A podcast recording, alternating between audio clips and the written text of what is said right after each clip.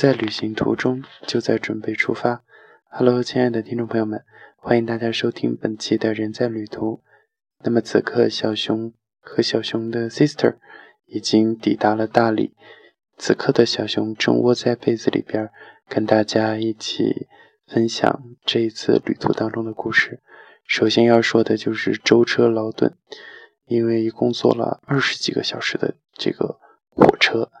首先从重庆到昆明，十八个多小时，呃，接着就是从昆明到大理，又是将近七个多小时。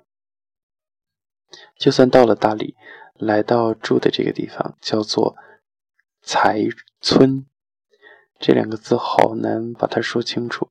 才村都是平舌音，呃，又要将近一个小时，而且最后呢，我们抵达了这个嗯大理古城，到才村还坐了一十几分钟的这个拉风的三轮马步车。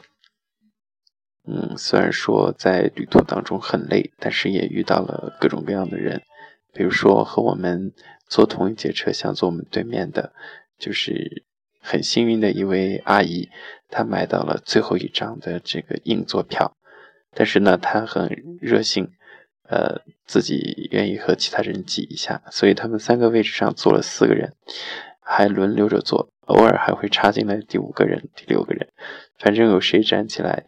其他没有座位的人就会去，呃，坐一下休息一下。其实坐火车就是能够感受到一些温暖。大家来自不同的性质的工作，但是因为搭上同一辆火车，途中就会发生很多有趣的事情。爱情就在洱海边。抵达大理之后呢，今天天气不错，因为在途中。呃，坐火车的时候是有的地方是下雨了，而且他们说天气预报提到的大理是小雨，但是今天过来之后还挺好的，不是那么热，嗯，气温正好吧，比较舒适。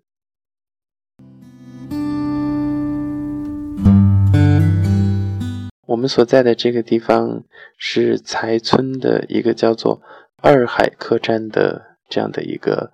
客栈，洱海边的洱海客栈，听起来特别文艺，对吧？那么在订这个客栈的时候，其实是有一点点觉得不开心的，因为第一次用去哪儿网就是来预订酒店，一般都是用美团或者是百度糯米，但是因为最近是云南这边的旅游旺季，所以说他们。不接待美团的这个预订，只能够去携程，或者是这个去哪儿。最后呢，我就决定用去哪儿了。第一次用去哪儿也不太熟悉，好吧，就出了个岔子。因为 他的那个是一个中以中介的形式，去哪儿把你的资金冻结之后，如果说你没有去这家客栈住店的话，那么你的。这个钱就等于白花了，不会退退还给你，所以有一点小贵，一天就是一百三十二块钱。我们在这里准备住两天，也就是两百多块钱，其实也还好啦。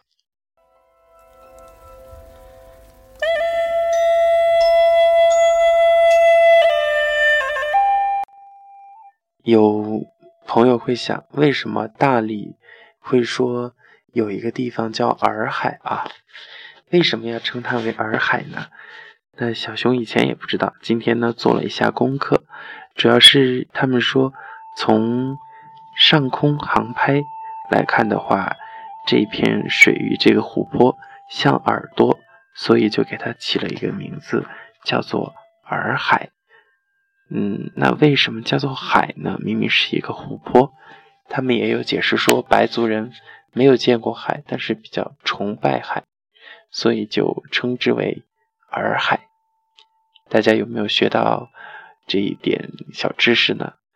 那么提到大理的话，很多人会想到风花雪月，它不仅是大理的一一家五星的酒店啊，它更是大理的一种代名词吧。那今天我们要跟大家来说一说的，就是这个风花雪月到底是什么。那么有这样一首诗：上观花，下观风，下观风吹上观花。苍山雪，洱海月，洱海月照苍山雪。那么这一首简单的诗当中就出现了风花雪月。我们今天就一起来了解一下。首先要说的就是这个风，下关风。下关是一个地方呢，下关它一年四季都有大风，有时候风力可以达到八级以上。那么关于下关的风，有一个美丽的传说，说的是什么呢？相传在苍山的这个斜阳峰上住着一只白色的狐狸，它爱上了下关的一位白族书生。这边的少数民族多为白族。于是，这个白狐狸他就化作人形和这个书生进行交往。他们相爱的事情呢，被这个洱海的罗泉寺的法师罗泉大师发现了，他是不容许他们在一起的。于是就施法将书生打入了洱海。那这个狐狸化作的这个女人呢，为了救自己心爱的书生，就去到南海求救于观世音菩萨。观音给了他六屏风。让他用瓶中的风将洱海的水吹干，这样的话就能够救出自己心爱的书生。当这个狐女带着六屏风回到下关天生桥的时候，不料遭到了罗旋法师的暗算，就跌倒在地了。不幸的是打碎了其中的五屏风，于是大风全部都聚集在天生桥上，因此下关风就特别大。但是呢，也有这个科学的解释，就是因为苍山十九峰太高。挡住了东南，这个东西是东西两面的这个空气对流，而苍山斜阳峰和这个哀牢山脉的折磨山之间，他们的这个下关天生桥峡谷仅为下关空气对流的出口，所以的话，下关的风就特别大，尤其是在这个冬春季节，行走在天生桥峡谷对面的街道上的时候，感觉大风都能够把自己给吹跑了。那么这个是关于风的故事。接下来我们要说的就是这个花，上官花。那么上官位于大理的苍山云弄峰之路，是自唐代以来形成的拱卫大理的要塞。在关外花树村有一棵名叫十里香的花树，传说是这个八仙当中的吕洞宾所种的。这个花呢，大如莲。每年开十二瓣，闰年的时候就会开十三瓣，花色是黄白相间的，美丽诱人。花开了之后，它结的果壳黑而硬，可以做朝珠，因而又叫做这个朝珠花。到金代晚期的时候，由于这个有关的人太多了，特别是当时官府的达官贵人，都会到此赏花，但是呢，他们又要求当地的这个白族群众招待。当地人民忍受不了这种白吃白喝的负担，于是就把这个上官花给砍了。那么据考证的话，这个上官花也就是木莲花，这种花在大理的境内现在到处都是可以看见的。花的故事也说完了，接下来说一点浪漫的，但是又凄美的，就是这个雪，苍山雪。苍山上的积雪为什么千年不化？在大理的民间流传着这样的一个美丽的传说。相传在古代，有一批瘟神在大理的八字当中横行霸道，使人民十人得病九人亡。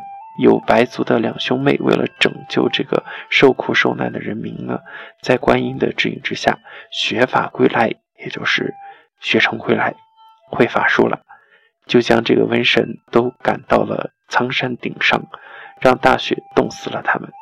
为了让这些瘟神永不复生，妹妹还变作雪神，永远的这个镇守在苍山上，要守住那些瘟神。于是，苍山雪人峰就有了千年不化的白雪。而实际上呢，这个故事传说是美好的。但是也确实是因为这个苍山海拔太高，山顶气温低，所以它的雪也就千年不化。最后要来跟大家分享的就是这个月的故事。洱海月，我们又说到了刚开始聊到的洱海啊。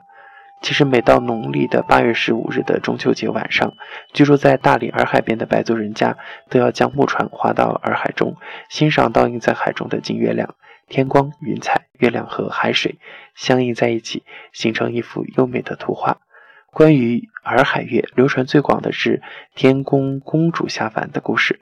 传说天宫中有一位公主羡慕人间的美满幸福生活，就下凡到洱海边的一个小渔村，与当地的一个渔民就成婚了。那么公主呢，为了帮渔民们过上丰衣足食的生活，就把自己的宝镜沉入了海底，把鱼群都照得一清二楚的，好让这些渔民们能够打到更多的鱼。从此，宝镜就在海底变成了金月亮。放着光芒，照着世世代代的捕鱼人，于是就成了洱海月，供人们观赏。那么故事就是这样动人的，讲了这么多故事。最后，在今天的节目当中呢，想跟大家分享的就是这个才村。我每次读这两个字的时候，都会要考虑一下，因为我怕自己会说错。那么这个，嗯，才村它的地理位置比较优越，它是距离大理古城最近的一个白族的最大的一个村子，所以说想要欣赏到或者是感受当地的特色的话，才村是一个好的去处。而且呢，呃，因因为这个政府的投资，这里也建成了呃洱海湿地公园，还保留了各种传统。的节日以及风俗民俗、风土民情，所以在这里还是能够收获很多的。那么今天唯一的一点遗憾就是感觉自己嗓子哑哑的，可能是有点感冒了吧。